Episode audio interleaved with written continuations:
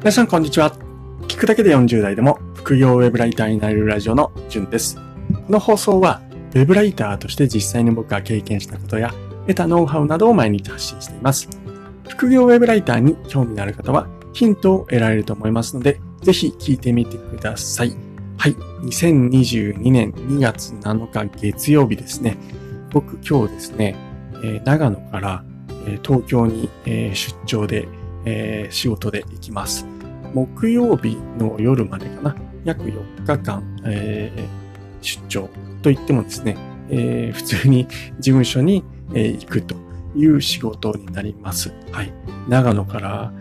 サラリーマンとして東京で働くってことができるのが今証明されています。はい。まあちょっと特別扱いということで辞める前のですね、あの、期間は長野からでいいよって言われてるんですけども、これですね、テレワークやりながら今も普通に毎日平日は仕事してるんですけども、もう解禁してどこからでも働けるようにしたらいいんじゃないかななんていうふうに、えー、思っています。はい。えー、まあそんなこんなでですね、今日はですね、えー、ブログについて、えー、お話をしていきたいんですけれども、タイトルは、全公開ブログで 3000PV を達成した時の状況ですね。それについて話していきたいと思います。収益や、えー、3000PV 達成した時の期間、するまでの期間、あるいは推移とか、まあ、記事数、そんなところについて話していきたいなというふうに、えー、思います。この放送は、ブログを始めて少し経った頃の、まあ、初心者に近いブロガーさんやウェブライターさんに向けて放送します。ブログで月 3000PV 達成時の状況や方法などがこの放送を聞くとわかりますので、まあ、なかなかブログが伸びないなという方はですね、えー、聞くとちょっと安心できるかもしれません。はい。それでは早速お話をしていきたいと思います。はい。ブログでですね、月 3000PV を達成すると、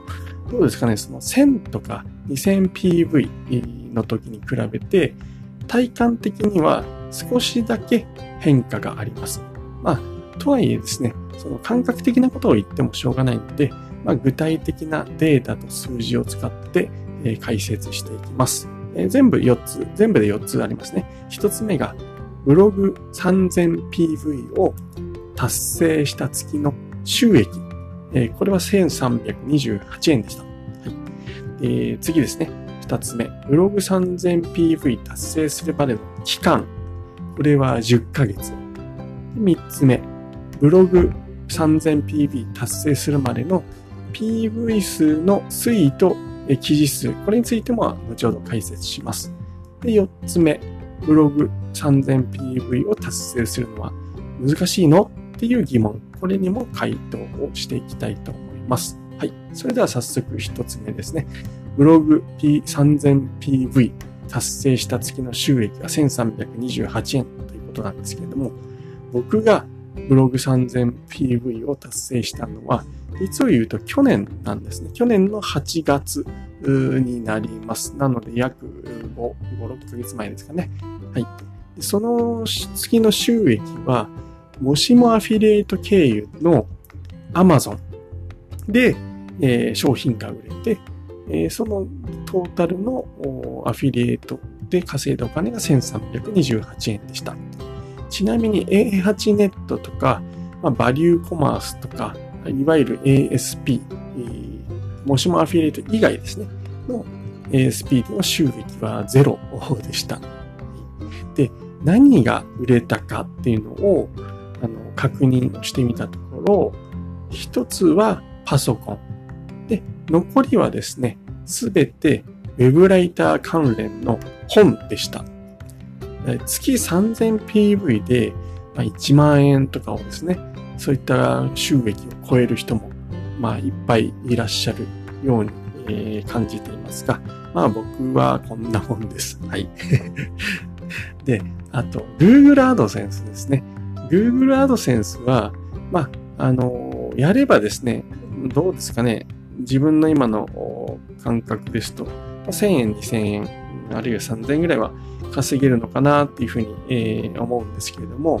この勝手にですね、えー、僕のブログ上に広告が流れるので、えー、やっていません、え、僕はですね、自分が使ったり、まあ、読んだりして、本当にですね、いいと思ったものだけを紹介したいので、Google アドセンスが、えー、勝手に広告を流すことを好きではないので、えー、やっていません。まあ、あの、今言った通りですね、僕のブログからは当時ですね、本がたくさん売れていたんですけれども、まあ、ウェブライター初心者向けにブログを僕は発信しているので、すごく嬉しいなっていうふうに思っております。一冊売れてもですね、まあ、10円とか、数十円とかっていう世界なんですけれども、あのまあ、それでもやっぱり、まあ、お金ではなくてですね、僕がいいなって思った本が売れるっていうのはすごく嬉しかったです。はい。え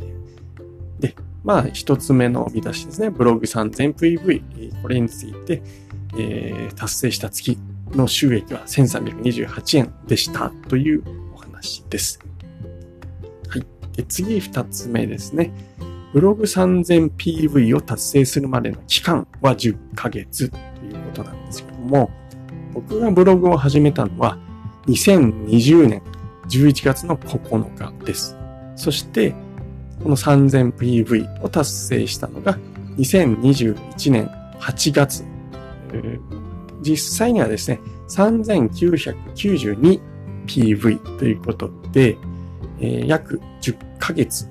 かかりました。ここまで到達するのにですね。で、この10ヶ月で 3000PV って早いのかな遅いのかなっていうのをちょっと気になって、Google で、えー、ブログ 3000PV で検索してみました。で、みんながどの程度の期間で達成してるのかっていうのをちょっと確認したくて、でそれで検索してみたところ、まあ、結構あのそういった記事を書いてる人がいらっしゃったので、えー、中身を読んで確認したところ、大体ですね、えー、皆さん 3000PV 達成するのに、えー、平均でも、まあ、最低あ、平均じゃないですね。最低でも半年かかっているようなあ感じでした。まあ、7ヶ月から調べた中では18ヶ月、約1年半ですね。半年から1年半っていうところが、まあ、かかる時間というふうに、えー、調べたところでは出てきました。はい。で、記事数もちろんとかによっても変わるので、まあ、絶対ではないんですけれども、まあ、3000PV 達成するには、まあ、少なくとも初心者の方は多分半年以上はかかるんではないかなっていうふうに思います。半年以上継続するってことですね。はい。なので、まあ僕の10ヶ月で 3000PV っていうのは、まあ平均、つまらないんですけれども、まあ、早くもなく、遅くもない程度。まあちょっと若干、と微妙に少し早めぐらい、大した話ではないんですけど、まあ平均レベルかなっていう、まあボンボンとした凡人ですというところですね。はい。で、まあ、この見出しの結論なんですけども、ブログで月 3000PB を達成するには、まあ、半年から1年半、このぐらいを見ておいた方がいいですよ、ということですね。はい、で、次3つ目ですね。ブログ 3000PV を達成するまでの、まあ、PV 数の推移、と、まあ、記事数というところなんですけれども、僕が 3000PV を達成した時のトータルの記事数っていうのは57記事でした。はい。えー、そんなに多くないですよね。半年間で57なので、えー、であじゃあ10ヶ月で57記事ですので、まあ、平均月あたり5.7記事ということですので、まあ、ちょっと僕はウェブライターやったり、本業やったりというまあ、ちょっと言い訳なんですけども、記事数は若干少なめです。はい。とはいえ、これで、えー、10ヶ月で3000を達成したというところなんですけれども、この間のですね、PV 数の推移っていうのは、ほんとじりじりじりじり、えー、まあ、コツコツこう上がっていったっていうところで、ポーンって跳ねたりっていうことはもうなかったですね。はい。で、8月ですね、あの、まあ、3000PV 達成した時、いきなりこう跳ねたので、えー、当時ですね、その月かその前月ぐらいにバリューコマースのメディアアワード新人賞っていうのを受賞して、あの、まあ、紹介、ブログを紹介してもらったりですね。あとはみんなのブログ欄っていうですね、えー、なんですかね、ブログを紹介してくれるサイトがあるんですけれども、そこで、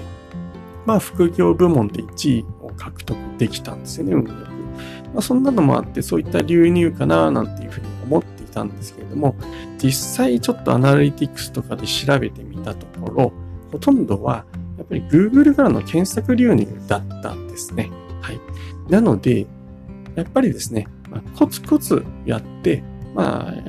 いけばですね、少しずつ成果は出るんだなっていうふうに僕は感じました。まあ、近道はないしですね、なんかで跳ねたって思っても、まあもちろん効果ないわけではないんですけども、やっぱり地道に記事を上げていく。で、じりじりそうすると PV が増えていくっていうのが、えー、僕の結論です。はい。で、再度ですね、ブログ 3000PV を達成するのは難しいのかってことなんですけれども、結論から言いますと、ブログで 3000PV を達成するのは、僕は難しいとは思うんですけれども、正しく継続できれば簡単かなっていうふうに、えー、ちょっと矛盾しているようですが、えー、思います。で、ブログ PV をですね、達成するのには、経験者は別として、先ほどもお話しした通り、最低でも半年はみんなかかっているような状況です。はい。で、ただですね、このブログを半年間結果が出ない中で継続できるかっていうと、それが難しいっていうところです。実際の統計データなんかも出ているんですけども、おおむねですね、4人に1人しか、えー、半年間は継続できないんですね。はい。3人はま挫折したり、辞めたりしていくというような世界です。で多くの人は、なんでかっていうと、まあ今言った通り、この半年間ですね、全く PV が伸びず、読まれず、で、そしてモチベーションを落として、まあ、ブログをやっていくっていうような、やめていくっていうような状況になっているのかなっていうふうに思います。なので、まあ一見ですね、えー、まあ 3000PV 達成するっていうのは少し難しいように感じるかもしれないんですけれども、このブログが読まれるようになるとかですね、PV 数が伸びていく。こういったことに関しては、まあ、すごく時間がかかるんですよっていうことを初めから知っていれば、まあ、挫折はしづらくなるのかなっていうふうに、えー、思います。僕もこの知識というかですね、えー、ことを最初から知っていました。ブログはもう最初は伸びないんですよ